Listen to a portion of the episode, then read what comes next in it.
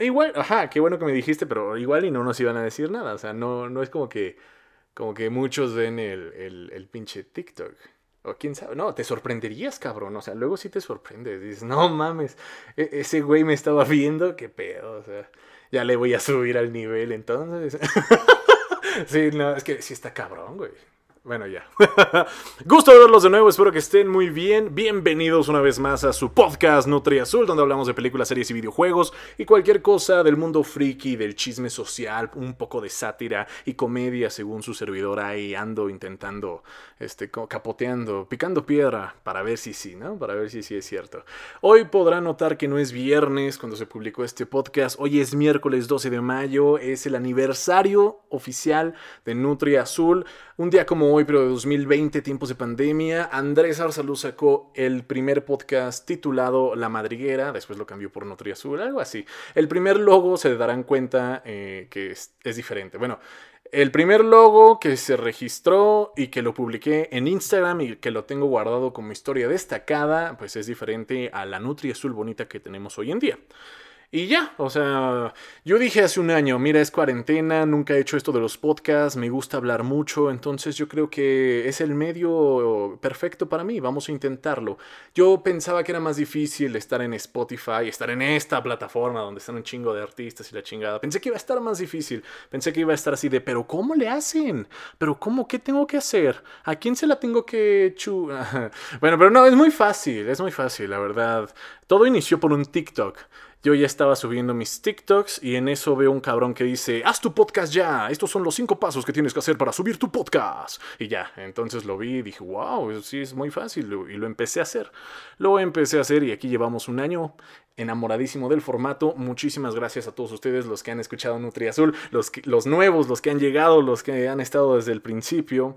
Muchas, muchas gracias. Aquí andamos. Trato de evolucionar un poco con Nutri Azul. Yo sé que hay capítulos muy buenos, hay capítulos muy malos, hay capítulos donde tengo una como cruda que digo, verga, no sé por qué dije eso, como que igual y no me preparé muy bien. En otros sí, en otros no. Es cosa de práctica. A mí lo que para lo que me ha servido este podcast es para mm, desenvolverme un poco más con la voz, estar hablando. Y es difícil, la verdad, llevar un podcast tú solito. Es difícil. Y me refiero solito así de, pues solito en todo. O sea, ser el, ser el productor, el editor, el, subidor, el, el de los chescos. Está cabrón.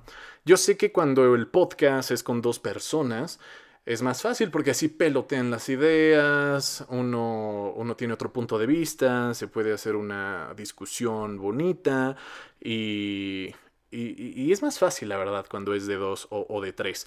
Llevar un podcast con una persona, obviamente se puede, mírenme, o sea, el caso de éxito, mírenme a mí, o sea, escúchenme a mí, o sea, claro que se puede. Aunque el modelo siempre ha sido como de dos, ¿no? El más común es ver a dos personas, invitados, claro, o, dos personas como tal. Así que, pues nada, muchísimas gracias. Estamos aquí una vez más porque esto me gusta y esto hace que, que practique, o sea, sea como sea, chingue su madre, es currículum. es, es, currículum, así de, a ver, cuando vaya a pedir trabajo, a ver, ¿qué, ¿qué, has hecho, cabrón? ¿Tú qué has hecho? Ah, pues bueno, yo estuve aquí, tengo un canal de YouTube, estoy en TikTok, tengo un podcast de, de un año, ya llevo un año con mi podcast, o sea, las cosas van en serio, chinga, para que vean. para que vean que no, no me salgo a la primera, que sí aguanto vara, o sea, mi contrato decía un año, ¿verdad? Ya, ya me voy a la chingada. No, que sí aguanto vara, o sea, que digo que pues voy a hacer esto, voy a tomar esto en serio, vamos a hacerlo. Porque una cosa son muchos los que hacen podcast. Muchos empiezan cualquier proyecto y como que en primera, tal vez no les gusta hacerlo y nada más están como experimentando y al final pues se van. No, no lo logran hacer totalmente. O sea, la idea no es como de que, oh, mira, voy a hacer el podcast número uno de, de habla hispana, güey. Mi podcast, mi podcast va a ser el número uno de habla hispana. Obviamente, pues ese es el objetivo, claro que sí, a mí me encantaría eso, pero obviamente a su tiempo todo, ¿no? Y también esfuérzate, o sea, hace coherente, ¿no? Si subes pura mamada, no te sorprendas de que, pues no te ubiquen, ¿no? a lo que voy es que si van a hacer algo, al menos dedíquenle un buen tiempo para decir, mira, sí lo hice, sé de qué trata este pedo, pero la neta no me gustó tanto, o la neta mejor hago otras cosas porque pues ya vi cómo está más o menos el rollo y, la neta no me gustó tanto, ¿no? Por ejemplo, que empiecen un podcast y que solo suban dos capítulos, O sea, ustedes conocen ese tipo de personas. Ustedes ubican quiénes han sido esas personas que dicen, pues voy a abrir mi canal de YouTube, suben un video y a la chingada. Voy a hacer mi podcast, suben cinco capítulos y a la verga, ¿no? O sea, nunca más volvieron a hablar del tema. O lo mismo en TikTok. Bueno, si no conocen a unas personas, tal vez ustedes sean esas personas. Así que... Pues, da igual. Simplemente digo que si, si se van a meter a esto, a lo que sea, es... Pónganse una meta, digan, ¿saben qué? Mm, voy a hacer mínimo unos, no sé, unos 50 podcasts. Yo llevo 49, entonces estoy cerca, estoy cerca. Ya saben, una semana tiene 52, digo, un año tiene 52 semanas o 50 y cuantas, bueno. Según yo solo me ausenté en Navidad, en vacaciones de Navidad, que sí dije, vamos a, a tomarnos un respiro y estar con la familia, y luego ya regresamos a este desmadre de redes. Ok, ya no los mareo más con esto, Simplemente muchísimas gracias. Nutri Azul es un proyecto que va a seguir. Ya firmé otro año más con Spotify. Ya, o sea, me dijeron, oye, ¿le vas a seguir? ¿Qué pedo? claro que sí. Claro que sí. Te, estoy dando mi exclusividad de Spotify. Claro que sí. Un año más. Ya firmé un año más contigo. Chingue su madre. A ver cómo nos va de aquí a 2022. Yo espero que bien. Sea como sea, aquí andamos. Y y eso ha sido todo por el momento de los agradecimientos. Vamos a pasar con varios temas. Vamos a pasar con, con la, ¿cómo se dice? La, la crema innata de este podcast. Los chismecitos. Nada, cosas frikis. A ver, Últimamente he estado viendo que se ha manejado mucho este movimiento de los NFTs. Los han escuchado, ¿no? Creo que en algún momento también lo mencioné, pero no sabía mucho. Ahora sé un poquito más que, que esa vez que lo mencioné los NFTs, los NFT, los not, los not fungible tokens, ¿no? Está mamón decirlo así, de not fungible tokens. Los tokens no fungibles, estas imágenes que se han estado vendiendo en internet por medio de un tipo de criptomonedas. Y ya me puse a investigar un poco más, ¿eh? porque aquí su servidor eh, es un artista digital, luego, luego tiene sus, sus aires de acá de, de diseñador y saca una que otra cosita. O sea, yo estudié más o menos eso. Soy comunicador visual, entonces llevé un poquito diseño, llevé un poquito de dibujo, así que luego me doy me doy mis tiempos para hacer obras maestras, digitales, pero maestras, por así decirlo. Entonces estaba viendo que muchos artistas digitales estaban vendiendo sus ilustraciones, artistas como Beeple, eh, que porque, por eso empezamos a hablar, ¿eh? por eso empezamos a hablar de los NFTs, o, más bien por eso yo me enteré de los malditos NFTs. Un artista Beeple, Beeple, el, un artista digital, juntó, creo que, ¿cuántas? Mil, mil de sus obras mil de sus obras, una madre así, hizo como un collage de sus obras y las vendió por 68 millones de pesos. Digo, de dólares, no mames, imagínense. O sea, algo así, un desmadre así. O sea, lo vendió caro. Pinche Beeple, no sé si lava dinero o, o, no sé de qué se trata. El güey es bueno, es un artista, es un artista chido. Eh, ya había visto una. Ya había visto su trabajo anteriormente, pero después de que lo mencionaron con los NFTs, dije, a la verga. Entonces se ve como que va en serio. Así que, un poco, los NFTs. Igual y ustedes ya lo ubican. Igual y no, se los repito. Los NFTs son los Not Fungible Tokens, los, los tokens no fungibles, estas imágenes digitales. Que, que creo que también puede ser música. Pueden ser canciones, imágenes, Dentro de las imágenes hay, ilustraciones, memes, fotografías. Tú puedes convertir la foto de, de, tu gato en un NFT, tu ilustración digital la puedes convertir en un NFT. Ok, eso ya quedó claro. Tú haces eso y las puedes vender y te las pagan con criptomonedas. Pero ¿cómo chingados hago eso? Pues bueno, así en pocas palabras, tienes que meterte a... Típico, ¿no? Tienes que meterte a una página para cambiar dinero real, bueno, cambiar dinero por criptomoneda, por un tipo de criptomoneda que se llama Ethereum. Ethereum, ya ven que las que van al mercado, las fuertes del mercado, las criptomonedas están la, Bitcoin, la Ethereum, la Dogecoin, que ahorita está de bajada, y ahorita no, no recomiendan invertir en esa mierda, o quién sabe, ¿eh? Pero los NFT ahorita se están manejando por Ethereum, así que tú tienes que cambiar un Ethereum que cuesta alrededor más o menos como de 4 mil dólares, un Ethereum, así que ya pues si tienes 80 mil pesos, compras un Ethereum y ya con ese Ethereum puedes, creo que, convertir tu imagen, tu ilustración, tu PNG, tu JPG a NFT. Entonces hay otra página donde es la página donde puedes venderla. Puedes hacer una subasta con un periodo de tiempo o le puedes poner un precio fijo de Ethereums. Sí, sí, se venden y se compran en Ethereums, los malditos NFTs. Ah, ah, está complicado. O sea, si ustedes no entendieron, me hubieran visto, hubieran visto mi jeta la primera vez que, que vi ese video informativo. Dije, ah, ok, más o menos. Cuesta la chingadera. Y se ve que es cara. O sea, pinche Ethereum cuesta. Los Ethereum. Ethereum. No sé si lo estoy diciendo. Ethereum. Los Ethereum. Pinches Ethereum cuestan 4 mm, mil dólares. No mames. Pero bueno, obviamente no compras un Ethereum, compras .70 Ethereum, ¿no? Compras punto, punto .100, punto, punto .200, lo que sea. Y ya puedes subir tus ilustraciones y tus trabajos en NFT y esperar que te los compren a tu precio. O si quieres lavar dinero, me imagino que también funciona. no es recomendable, no lo escucharon de mí, pero obviamente funciona. Es el mundo del arte, está evolucionando, al final todo va a ser digital, poco a poco nos estamos digitalizando, ¿sí se dice así? bueno, poco a poco eh, cada vez estamos más, somos más digitales, poco a poco todo va a estar ahí eh, en las cosas que pues, son fungible tokens, o sea, son not fungible tokens. También como en las en los videojuegos que alguna vez estuvimos hablando en un podcast de comprar skins en videojuegos qué tan inteligente o no es, pero el mundo está evolucionando, entonces aclaramos de que comprar skins en videojuegos eh, es, un servicio al fin de cuentas. Es como mm, hacer que, pues, que tu juego se vea más bonito. es exclusividad, es pagar un servicio que te hace feliz y te hace feliz, pues creo que vale la pena. Al final, el dinero hay que pinches gastarlo. si no, uno no, uno, uno no se lleva nada, ¿verdad? Es lo que dicen las abuelas. Uno no se lleva nada, hay que gastar el pinche dinero. No, abuela, déjamelo todo a mí. Ponlo en un banco. O sea, tienes nietos.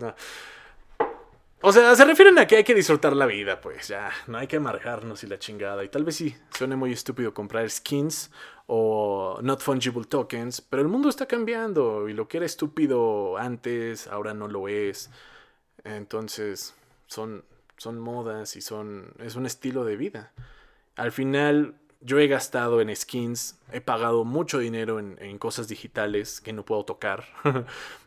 Pero al final no me arrepiento, o sea, neta, no me arrepiento de comprar mi pinche eh, DeLorean en Grande Auto. Y, costó caro la chingadera, o sea, porque yo no soy vicioso en GTA para ganar el dinero ahí, o sea, jugar tanto para ganar un chingo de dinero virtual del GTA. Tuve que comprarlo eh, con dinero real, o sea, al final tuve que usar un tipo de, de monedita, de criptomoneda dentro de GTA. Pero de eso ya hablamos eh, en, en su debido podcast que anda por ahí. ¿Ustedes qué harían? ¿Se meterían en ese mundo? ¿Investigarían más sobre las criptomonedas? A ver cómo supuestamente se podrían hacer ricos. ¿O venderían NFTs? ¿O comprarían NFTs? Que eso estaría más pendejo todo. No, estaría más curioso, ¿no? Es que, es que no entendemos todavía. Es, es un mundo que no entendemos. ¿Por qué la gente compra NFTs? Todavía no lo entendemos. Aún así, cuando tú compres una NFT esa imagen cualquiera la puede usar, pero tú tienes la original. O sea, es exclusividad, es para que tú tengas la original. Es de coleccionistas, coleccionistas digitales. Para eso sirve. Me faltó comentarlo, pero la NFT es para eso, para que tú tengas la original, para que tú tengas, para que tú tengas el meme original. Por ejemplo, el logo de Nutri Azul, la Nutri Azul, la puedo convertir en NFT y yo la puedo tener, es el original. Obviamente cualquiera la puede usar, cualquiera lo puede descargar, pero yo tengo el original. O sea, está, está complicado, ¿no? Porque cuando toman una foto, cuando toman muchas fotos, ¿cuál es la original, no? E, es lo mismo. cuando tomas una foto, cuando existe una foto famosa, bueno, una foto, una foto, ¿cuál es la original? La foto, la copia, o sea, es una copia, es idéntico. Está bien, o sea, está, está implícito que la original es la que fue tomada primero y ahí está. Pero tú te das cuenta si te ponen la foto original y un chingo de copias, tú me vas a decir, oye, esta es la original. Está cabrón, ¿verdad? O sea, es un, es un mame más de, de, exclusividad. Es un mame más de... Mm, ah, está pesado decir eso. E, es lo mismo con los NFTs. O sea, tú puedes tener el, el meme, la imagen, el emoji. Pero alguien tiene el original. Y ese lo puede vender. Mm, eh, complicado, complicado, no hay que meternos tanto en eso. o nuestro cerebro explota. Pasemos mejor al tráiler que salió esta semana de Venom. Venom 2 con Carnage. Por fin Carnage. Bueno, que eso ya se veía en la entrega pasada. Que Venom como tal fue una película que sí me gustó. Fíjense que yo tenía la idea de Venom, que era más como maldito. Y, o sea, sí lo es, es malo. Pero yo lo tenía más como la idea de Spider-Man 3. O sea, si yo pensaba en Venom antes, era o el de los cómics o Spider-Man 3. Cuando llega este Eddie, Eddie Brock, Eddie Brock Jr. en Spider-Man 3. Y se convierte en Venom. Y, se ve cabrón, aunque es un Venom así como escuálido, flacucho. Nosotros queremos ver al Venom mamadísimo, al Venom cabrón, que, que, es el que ahora sí está haciendo este Tom Hardy. Y este Carnage va a ser el Woody Harrelson. Harrelson. Woody Harrelson. Ese actor, ese actor me cae bien. El que sale en los Juegos del Hambre y el que creo que también sale en Los Ilusionistas. A ese güey me cae bien. Tiene una cara de loco, sí, de loco. Siento que esta película va a estar mejor que la primera porque ya va a estar Carnage, que de hecho lo titularon Carnage liberado para Latinoamérica y creo que para España es como Venom y cuidado con la abominable cosa roja. no, no es cierto. Creo que en España es algo así como de Venom matanza, o se acercan a matanza, algo así.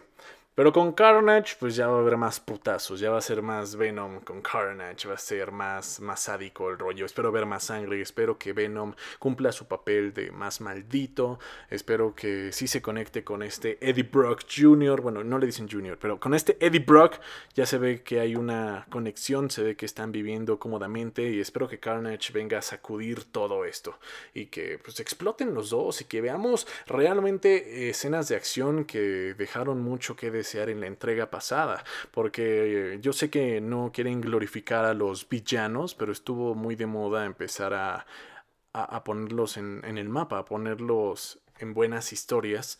Y yo siento que, que, Venom es uno de los villanos más icónicos y de mis favoritos. O sea, yo hasta la fecha estoy buscando un pop del Venom, del Venom Blue, que anda carito, pero el Venom me gusta. Es como un Spider-Man malo. Mm, está raro el Venom. Aunque la pregunta, la pregunta que muchos nos hacemos es si, si llegarán a meter este Venom al universo de Marvel, que estaría chido, aunque es de Sony, pero... Ah, bueno, aunque es de Sony... Estaría interesante que lo metieran, ya que hagan convenio y lo metan, chingue su madre. Para que haya una película con el pinche Spider-Man y Venom. Un Venom cabrón, un Venom ya más loco, ya que se le pierda todo la cabeza, que se le bote la canica después de enfrentar a Carnage y que se dé cuenta de que tiene que ser malo en serio y mucha sangre. Es algo que no veía venir. O sea, no es como que me estaba preguntando, oye, ¿cuándo saldrá Venom 2? O sea, no, no me lo estaba preguntando, pero es algo que salió y parece que sí va a ser este año, finales de este año, solo en cines. Seguramente es en noviembre, octubre, noviembre, como la entrega pasada. Vi que en Irlanda, según se va a estrenar en septiembre, para Latinoamérica creo que todavía no hay fecha fija, pero va a ser este año y lo más seguro es que sea octubre, noviembre. O septiembre, igual, septiembre, octubre, noviembre, por ahí. Obviamente espero ir a verla ya en cines cuando este desmadre ya esté más bajo. Cada semana está, eh, se supone que está más controlado. Con que no tengamos otra maldita ola de COVID, todo bien. Entre más vacunen, más se va regularizando este desmadre. Poco a poco volveré al cine. Un año de no ir al cine. Poco más, poco más de un año de no ir al cine.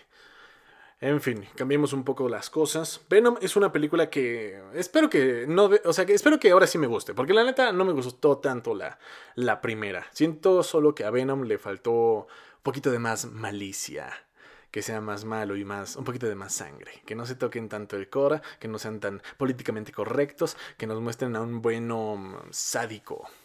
Ajá. Con Carnage igual y eso es, o sea, Carnage igual nos va a complacer en ese aspecto.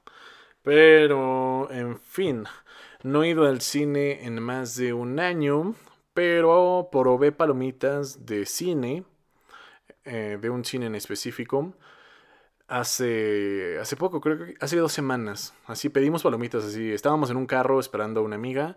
Y mi primo y yo pedimos palomitas porque ya teníamos hambre. Pinche Uber así de, eh, unas palomitas, por favor. Y nos trajeron unas pinches palomitas. Obviamente pedimos salsa, pero ¿qué creen que nos trajeron en lugar de la salsa? Jalapeños. ¿Quién chingados nos pone, o sea, quién chingados come jalapeños con palomitas? Obviamente si pedimos salsa para las palomitas, o sea, picante para las palomitas, era Valentina, era de la salsita, no pinches jalapeños, no mames. Y eso fue, creo que, culpa de, de los de, del cine, porque, porque no creo que el Uber Eats, no, pues el Uber Eats llegó y dijo, no, pues así me lo dieron. Nosotros nos quedamos así que, oye, ¿estos pinches jalapeños qué? Y el del Uber Eats, no, pues así, así venía joven. y yo pedí Coca Light, y mi primo pidió coca normal. Y ustedes dirán, ¿para qué chingados coca light? Pues bueno, es menos dulce, ¿ok?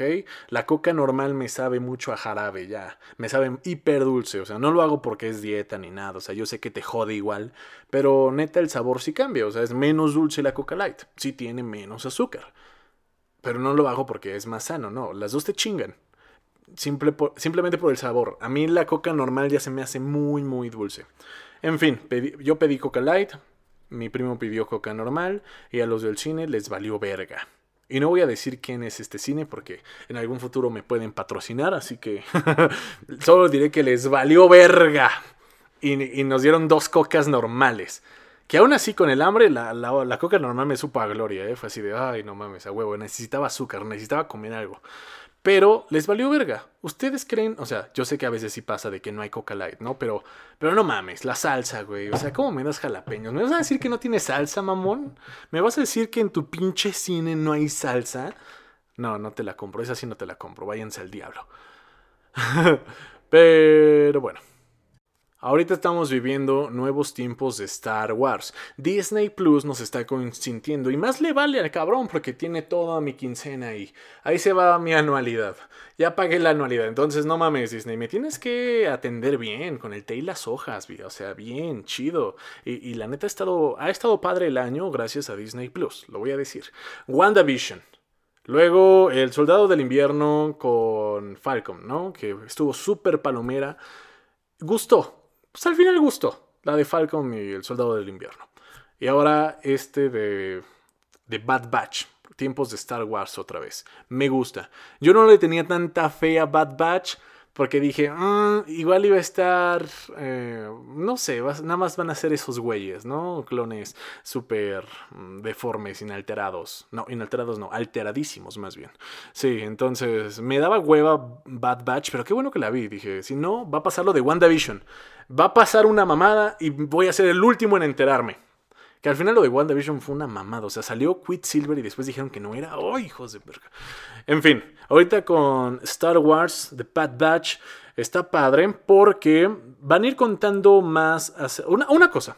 Van a ir contando más de cómo la República, ese cambio de la República a Imperio, como que nos lo van a detallar un poquito más de cómo han sido esos cambios. Todavía hay clones, de hecho la película, digo la película, la serie, yo pensé que iba a ser después de la película 3 para ubicarnos en el tiempo, pero el primer capítulo fueron momentos antes de cuando en la película 3 el emperador dice... Eh, está creo que en el, en el Senado y es cuando anuncia de las heridas, cuando mi vida estaba en peligro, las heridas deformaron mi cara y la chingada y cazaremos a los Jedi que quedan y los derrotaremos. Y es cuando dice esta frase tan, tan épica en la película 3, dice, y para garantizar la seguridad y una eh, continua estabilidad, la República se va a reorganizar en el imperio galáctico más poderoso. Así tendremos una sociedad más segura. Uy, es cuando todos le aplauden así. Y vinculan esta escena con el primer capítulo de Bad Batch. Así que... Mm, estoy pensando, estoy pensando en qué tiempo van. o sea, siguen en la 3. Siguen en la 3, siguen en la 3. Uh, Padme vive, todavía Padme está viva en ese momento. Anakin todavía no se quema, todavía no lo parte Obi-Wan. Entonces siguen siendo, es el final de las guerras clon. Les digo, nos van a detallar a paso, paso a paso cómo fue esta transición de república a imperio. Eso está padre y sobre todo nos van a contar la historia de más Jedi. ¿Qué pasó con otros Jedi? Sobre todo con el Jedi que salió con este Kalel, Kalel, Kanan. Bueno, que al final es el, el Kanan de Rebels. Y ya los fans que sí terminaron de ver Rebels están así de, ah, no mames, Kanan. Eh, eh. Su servidor no ha acabado de ver Rebels porque la neta, ahorita no tengo internet. Y aparte, empieza aburridísimo, pero la tengo que acabar tarde o temprano. O sea, antes de que salga la película, digo, la serie de Ahsoka, voy a terminar de ver Rebels, ¿ok? Más o menos sé de qué trata. Pero Bad Batch sí está metiendo buenas cosas. O sea, nos tiene que atrapar con algo. La aventura de los pinches clones eh, alterados no basta. Sí, no, la verdad es que no basta y tienen que ponerle más cositas. Puede que salga Jedi conocidos todavía y personajes que salieron en Clone Wars. Porque aparte se siente como un Clone Wars más. Se siente como un Clone Wars. Como un Clone Wars Rogue. Como un Clone Wars Plus. Pero igual y este equipo de Bad Batch va a tener una tarea especial cuando... Pues no sé, tendrán que hacer algo que les va a costar su vida. No van a sobrevivir. Se va a acabar la serie y esos güeyes no van a sobrevivir. Es lo que yo digo. Todos van a morir como si fuera un Halo Reach. Poco a poco todos van a morir, pero gracias a ellos va a pasar algo súper chingón. Van a ver. Y nos están metiendo más... Eh, están haciendo más el canon de este Filoni. O sea, Filonin ya es el canon, básicamente. Y mientras tanto, pues a seguir disfrutando de Bad Batch. Espero que nos sigan impresionando. Espero que esté muy chida. Porque dicen que sí va a haber una segunda temporada. O sea, al final van a morir. Yo siento eso. Esa es mi teoría. Al final van a morir por algo. Pero pues ahorita nos van a, nos van a entretener en lo que llegamos a, la, a los rebeldes. En lo que Luke se hace un poquito más grande. Y pasa también a lo de Obi-Wan, que ya también se estrena el próximo año y lo de Cassian, lo de Andor con Diego Luna. Son dos series que van a estar el próximo año. Este año tenemos Boba Fett, el libro de Boba Fett, que dicen que va a ser un spin-off, que no va a ser, mm, no va a ser como la continuación de, de Mandalorian, aunque se parezcan. no va a ser la continuación de, de, Mandalorian. Ahí sí, quién sabe qué van a hacer después con esa serie. Pero Boba Fett es una historia aparte. Creo que va a ser momentos antes de, Mandalorian. O estaría más chingón que en la serie de Boba Fett hablaran sobre cómo fue escapar del Sarlacc. O cómo mató a Windu. Eso estaría súper interesante. Que saquen la escena de Boba Fett matando a Windu. Porque ya ven que Mace Windu, aquí metiéndonos más en el mundo de Star Wars, cuando el canciller lo electrocuta y lo manda a, a la chingada en Cursant, él cae. Puede que nada más le cortaron la mano, eh, la caída no lo mató, tampoco tantos rayos, sobrevivió, pero que después Boba Fett lo estaba cazando. O sea, Window, no sé, frustrado con la fuerza y, y triste y, y la República le falló, deprimido por eso, se fue al exilio en algún momento, en ese trance, Boba Fett lo mató. Boba Fett lo cazó y madres, valió todo. O sea, se vengó, logró su venganza, logró su cometido. Porque ya ven que Boba Fett, digo, Jango Fett mató. Perdón, Windu mató a Jango Fett, entonces Boba Fett se tiene que vengar. Sí, esto es, esto es más para los fans de Star Wars. los que no son fans de Star Wars, espero que me sigan la corriente. si no pasa esa escena, que estaría súper épico, me gustaría ver cómo Boba Fett sale del Sarlacc. Cómo Boba Fett escapa eh, después de la película 6, cómo es su vida, cómo pierde la armadura. No sé si tuvo que escapar y dejar la armadura dentro, o si después se la quitaron, se la robaron, perdió poder, ya, ya no tenía como jefes, el imperio había caído, eh, Java de Hot estaba muerto, los Hot también valieron madres, ya no había como a quien ofrecerle sus servicios. Fue una etapa dura para Boba Fett todo ese tiempo. No le fue muy bien cuando acabó el imperio y los Hot. Así que eh, tanto la serie puede ser partes de spin-off, hablando de, de, cómo Boba Fett fue uno de los chingones, porque se llama el libro de Boba Fett, entonces igual y son como sus memorias de todo lo que hizo. O sea, tanto va a ser así, la historia va a estar saltándose entre los tiempos, ¿no? Entonces va a seguir la línea cronológica de The Mandalorian, como se quedó en The Mandalorian. No es que siga la continuación de The Mandalorian, eso es punto y aparte. Boba Fett partirá de ahí y seguirá esa línea del tiempo, pero sí va a haber como ciertas ciertos flashbacks, ciertas analepsis, donde nos pueden contar esas historias de cómo escapó del Sarlacc, de cómo era el mejor cazarrecompensas de la galaxia, cómo llegó a ser el más temido, cómo, cómo entrenó, cómo, cómo llegó a ser lo, lo que es Boba Fett. Porque en Clone Wars vemos que crece. Bueno, en Clone Wars vemos que es un niño, que ya más o menos se la sabe, ya se anda juntando ahí con el barrio pesado. Es un niño rebelde, que incluso en, Clone Wars, el Boba Fett, el niño de Boba Fett, quería matar a, a Windu, pero no lo logró. Así que es lo que yo espero de esa serie. Al final se llama el libro de Boba Fett, entonces puede que se preste para eso. Que haya toda una analepsis, que haya todo este salto de tiempo y sea como Luis Miguel casi casi. Así como cuentan la serie de Luis Miguel. Eh, cómo van saltando de tiempo en tiempo, así prácticamente la de Boba Fett. Estaría súper, súper épico. Pasando a otro tema igual con Star Wars, bueno, nada más digo que la, la próxima serie que esperamos es Obi-Wan. Obi-Wan, seis capítulos ya confirmados, de una hora, súper épicos todos. O sea, ahí no tiene que haber relleno. Me ponen relleno en uno de esos seis capítulos y se me van a la chingada. O sea, si son seis capítulos, tienen que ser súper épicos todos. Tiene que haber batallas, porque también pues, va a salir Darth Vader, tiene que haber una super batalla. Igual tiene que salir Darth Maul, no sé cuántas temporadas le van a dar, no sé si solo va a ser una. Quién sabe, solo sé que va a haber seis capítulos y eso sí, va a ser después de. Va a ser el exilio de Obi-Wan. El exilio de Obi-Wan en Tatooine. Muchas cosas pasan en Tatooine. Igual y hasta sale Boba Fett. Igual y en la serie de, Obi-Wan sale Boba Fett. Puede pasar algo, ¿no? Puede pasar algo. Que cuando acabe la serie de Boba Fett nos digan algo para Obi-Wan. También, eso puede pasar.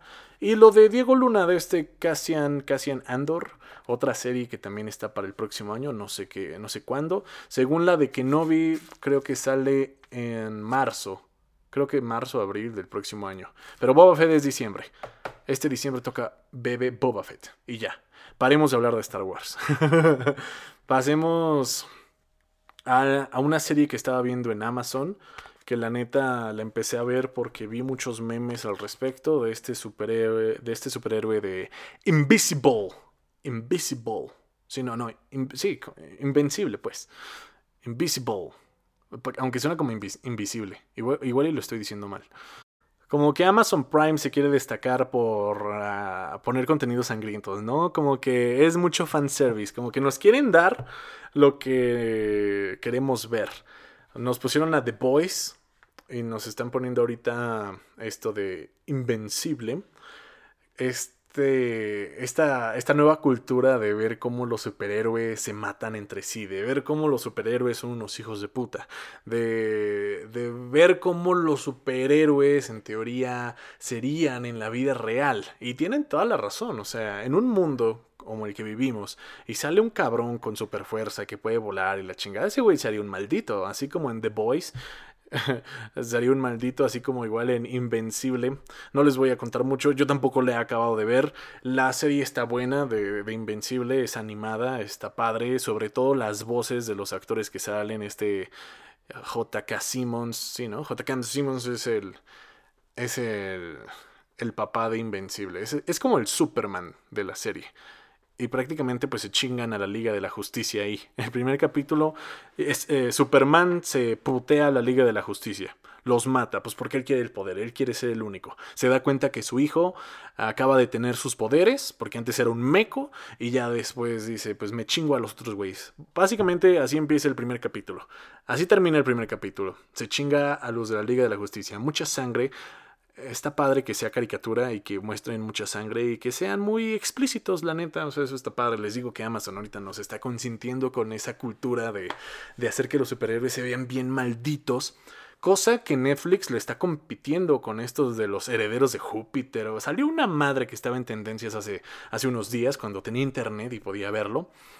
Estaban estos herederos de Júpiter, algo así, igual como superhéroes. Como que le quieren pegar a esa, a esa, a esa onda de igual hacer superhéroes bien malditos o tener otro concepto de los superhéroes como que le quieren pegar, pero escuché varias críticas, dicen que no está tan buena. Dicen que va mejorando capítulo a capítulo, que el primero es una basura, pero el segundo está más o menos, y que tal vez el tercero está mejor, se van...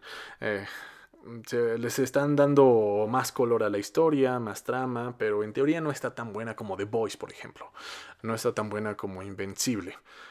Y ahí sí Netflix como que le está fallando. O sea, Netflix tiene muchas joyas. Netflix saca muchas cosas y yo consumo mucho original de Netflix, incluso más que de otras, como Amazon o HBO. Pero en esta parte sí está fallando Netflix. Sí se está quedando muy atrás. Que nos pongan si quieren competir con esta nueva idea de los superhéroes, pues que hagan una serie incluso animada también. Hicieron Love, Dead and Robots, donde hay varias animaciones que quedarían para una super serie. Y yo siento que la historia de, de un superhéroe hijo de puta, así, un, un tirano, un déspota, estaría increíble y siento que sí lo pueden hacer, pero no sé, algo les falta. No se quieren ver tan novios compitiendo, no sé, pero ahorita Amazon sí se, se los está llevando con, con esto de esta antítesis que están creando de, de, los héroes y, sobre todo del estereotipo del héroe. está cabrón, está cabrón, me, me, encanta, me gusta. E, es cuando, cuando le dan un cambio a la tortilla, es cuando le dan un buen cambio, un giro que dices, ah, chinga, yo esperaba ver cuando vi The Boys, dije, ah, pues ha de ser una pinche peli, o sea, una, una serie así de, de superhéroes acá y la mamada. Es que está cabrón también competir con ese mercado, o sea, ya teniendo DC y Marvel, ay, pon algo así, nada más, o sea, si quieres poner nuevos superhéroes, que sean diferentes. ¿Cómo? Pues así, siendo la antítesis casi casi. Hacer que se maten con todos, poner lo que los otros no nos ponen. Sangre, sexo, drogas y un chingo de putazos. O sea, pero así cabrón, todo explícito. Así como Logan, pero básicamente toda la serie. pues qué chingo, ¿no? Que poco a poco están desromantizando toda esta mamada, toda la idea de, del superhéroe. Está chido. Es que de otra forma está cabrón competir. A ver, haz un pinche superhéroe. Ponte. A ver, ¿qué, qué se te pone. ¿Qué se te viene a la cabeza cuando tienes que crear un superhéroe? A ver, para competir con DC y con Marvel.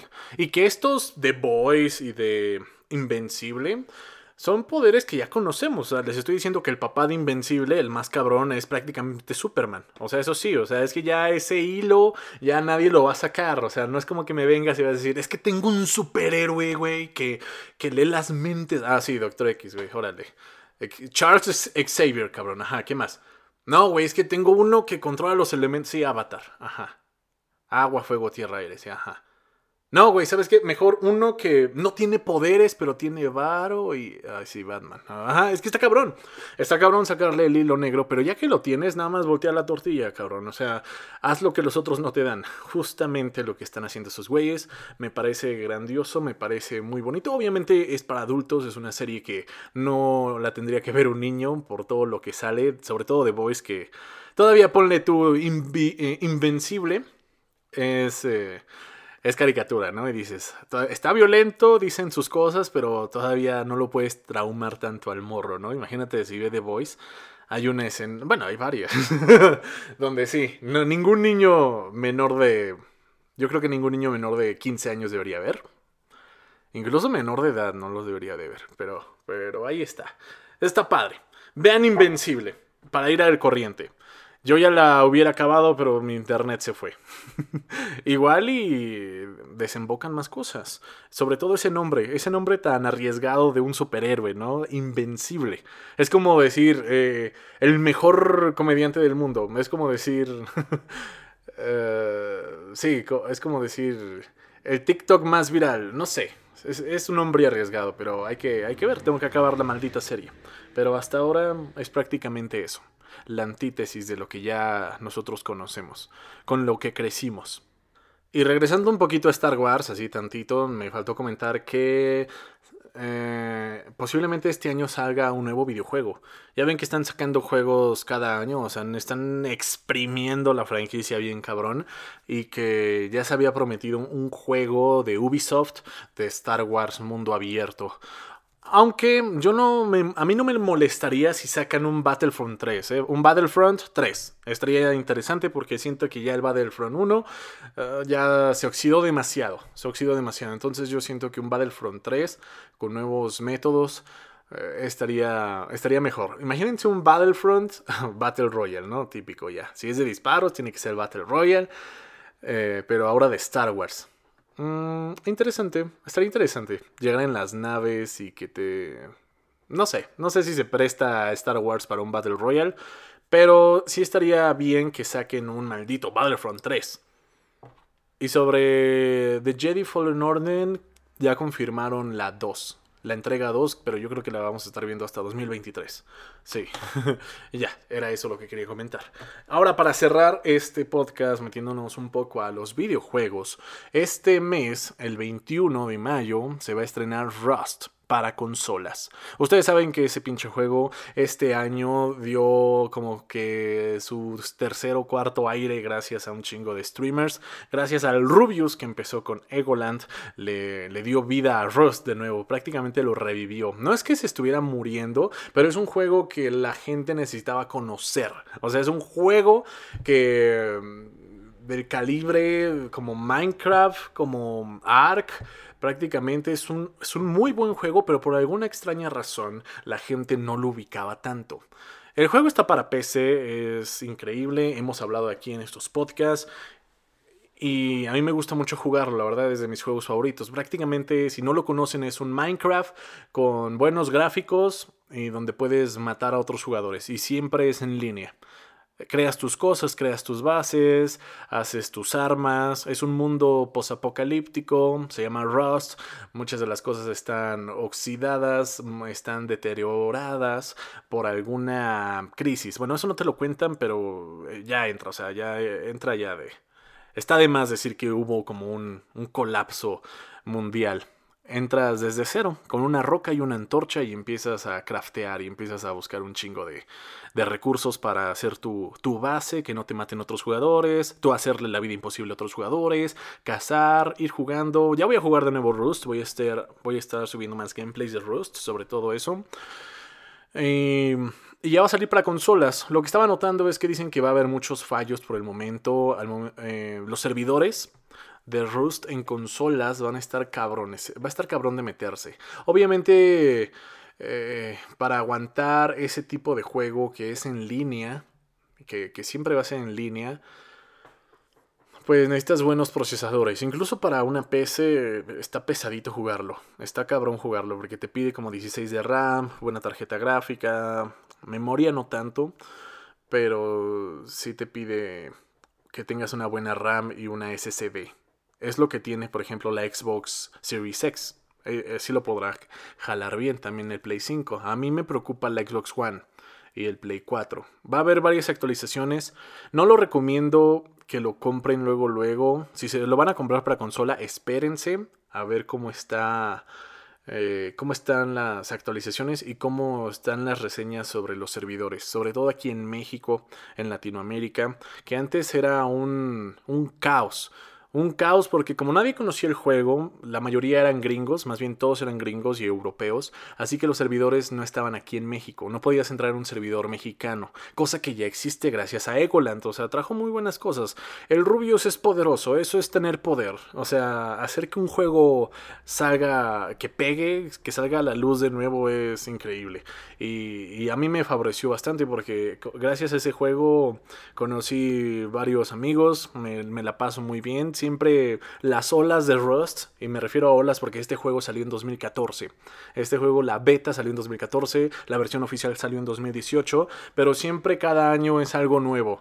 Es algo nuevo y lo disfrutas cada año, no es como que, te frustre. Al principio sí, claro, es difícil. Eh, es un juego para, adultos, de hecho tiene la M de Mature, 17 eh, más de los videojuegos.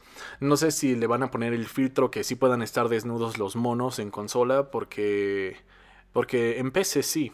Bueno, tienes tú la configuración de si lo quieres el cuerpo pixeleado, el cuerpo así como, como Dios lo trajo al mundo, que se le vea todo. Y, y otra opción es ponerle ropa interior. Es un buen juego, así que yo lo estuve esperando mucho tiempo para consola, para que saliera en consola porque antes no tenía PC. O sea, sí tenía, pero no lo jalaba, no lo cargaba bien. O sea, les digo que Rust es medio mamoncito en ese aspecto. Y sin una SSD y sin buena RAM, la neta no corre tan chido. Y sobre todo la conexión de internet y, y los servidores que ahora ya hay servidores mexicanos, hay servidores latinos, te encuentras banda mexa, te encuentras banda de Latinoamérica que hablan español, eso es increíble, ya se pone un poco más justa la cosa, porque antes era hablar en inglés con los gringos o con los europeos, o casi con cualquiera que no hablara español era hablar inglés para que se entendieran. Haces amigos en el juego, se los juro, es un, es un juego mágico, es, es un juego genial. Mm, tiene mi recomendación al 100%, pero lo malo es que Xbox One y PlayStation 4 no sé si lo van a aguantar al principio. Le tienen que poner varios parches, tienen que ver cómo jale y sobre todo el, el crossplay. Ya que es un juego 100% en línea, tiene que haber un buen crossplay. Y yo espero que de PC a consola sí se pueda, así como Warzone, que, hay güeyes que juegan de PC a, consola sin problema. Yo espero que, que, en Rust sea igual. Y si no es así, el crossplay va a estar entre consolas. Nada más. Nada más entre consolas.